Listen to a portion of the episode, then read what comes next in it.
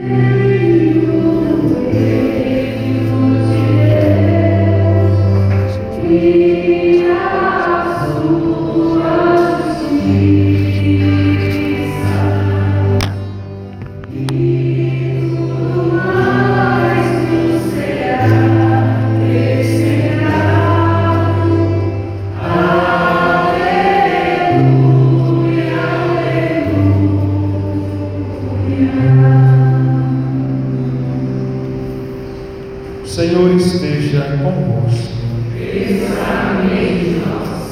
Proclamação do Evangelho de Jesus Cristo segundo João.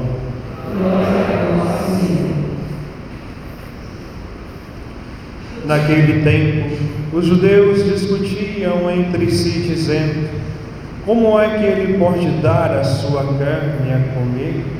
Então Jesus disse: Em verdade, em verdade vos digo se não comerdes a carne do Filho do Homem e não beberdes o seu sangue, não tereis a vida em vós. Quem come a minha carne e bebe meu sangue tem a vida eterna, e eu ressuscitarei no último dia. Porque a minha carne é verdadeira comida e meu sangue verdadeira bebida. Quem come a minha carne e bebe meu sangue permanece em mim e eu nele como o Pai que vive me enviou, eu vivo por causa do Pai. Assim o que me come viverá por causa de mim. Este é o pão que desceu do céu. Não é como aquele que os vossos pais comeram, eles morreram. Aquele que come este pão viverá para sempre. Assim falou Jesus, ensinando na sinagoga em Cafarnaum palavra da salvação.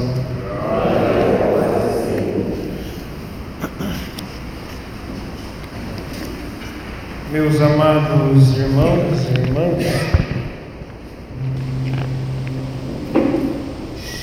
na primeira leitura nós vemos o relato da conversão de Paulo.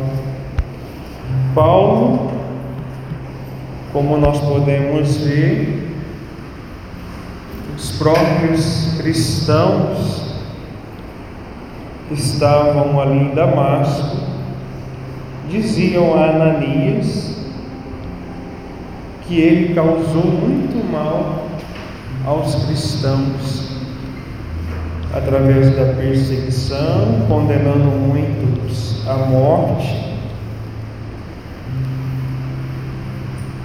perseguindo preciso, porque ele tinha convicção da sua fé. Ele estudou por muito tempo sobre os livros, a Sagrada Escritura, sobre a tradição judaica, e ali podemos dizer que ele era uma pessoa fiel ao judaísmo ao ponto de perseguir todos aqueles que eram contrários à sua fé. Ou seja, vivia um fanatismo, porque o fanatismo te leva a perseguir aqueles que vão contra a sua crença. Isso sim é um fanatismo. Por mais que ele tinha estudado, porque ele era um conhecedor da Sagrada Escritura, estudou na melhor escola, Gamaliel, mas ali ele utilizou da sua sabedoria para matar e perseguir, porque todos aqueles que não estavam em comunhão com eles, com o judaísmo, era seu inimigo, e por isso eles perseguiam até a morte. Mas Deus, com a sua infinita misericórdia, e por causa do seu plano salvífico que Ele tem para cada um de nós, Ele vai ao encontro de Paulo, e ali Paulo cai do cavalo. Nos dois sentidos. Caiu do cavalo, Jesus foi até ele. Não foi ele que foi até Cristo, mas Jesus utilizou-se da sua bondade, da sua misericórdia, por causa do seu projeto de amor, e foi até Saulo. Saulo viveu uma experiência tão forte e profunda com Cristo ali naquele momento, e depois, com a graça do batismo no Espírito Santo, quando Ananias rezou por ele, as escamas caíram. Ou seja, tudo aquilo que o cegava, no sentido da fé, não era apenas uma cegueira física, mas era uma cegueira espiritual que impedia-o de reconhecer e ver a verdade, enxergar a realidade, a verdade, a verdade que é Cristo Jesus. Mas por meio do encontro pessoal com Cristo e por meio da graça do batismo no Espírito Santo, Saulo já não é mais Saulo, se torna Paulo. Ele passa três anos em retiro, meditando, estudando tudo aquilo que os apóstolos viveram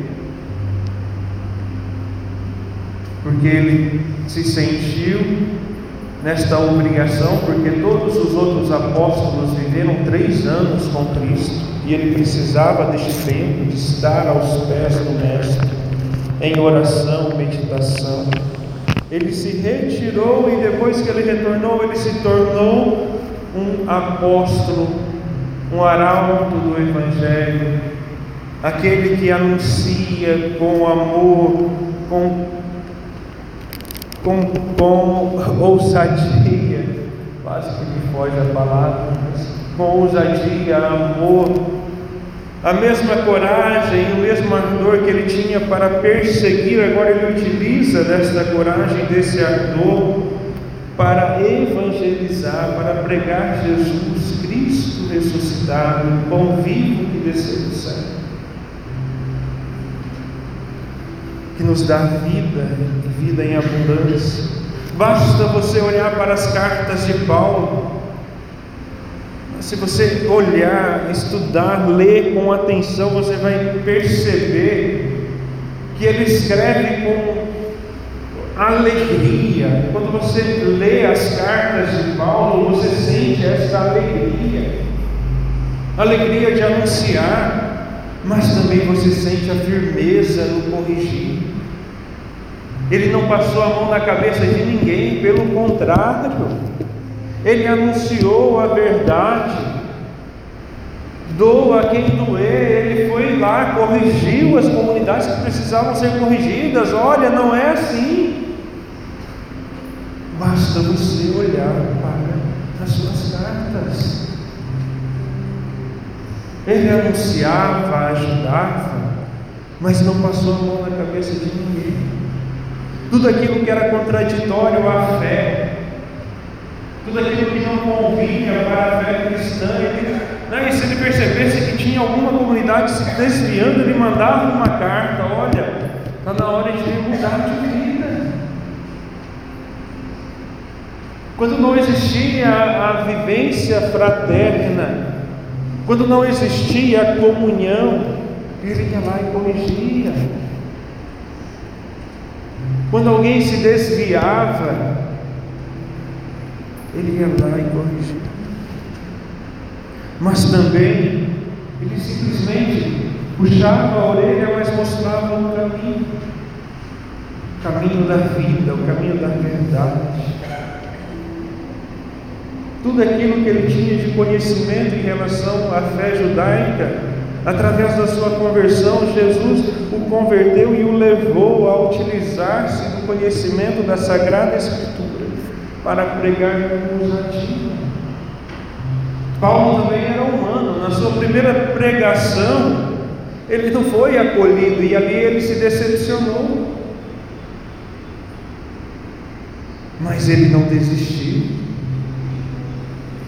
Foi lá, rezou, passou um tempo, e voltou e anunciou com ousadia, fundamentou,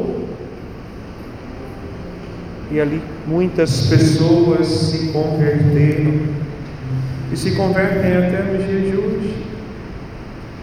Por quê? Porque ele fez a experiência com nosso Senhor Jesus Cristo, o pão da vida. Ele fez esta experiência porque ele estava em comunhão com Cristo.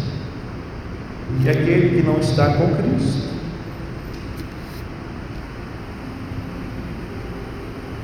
está com Cristo.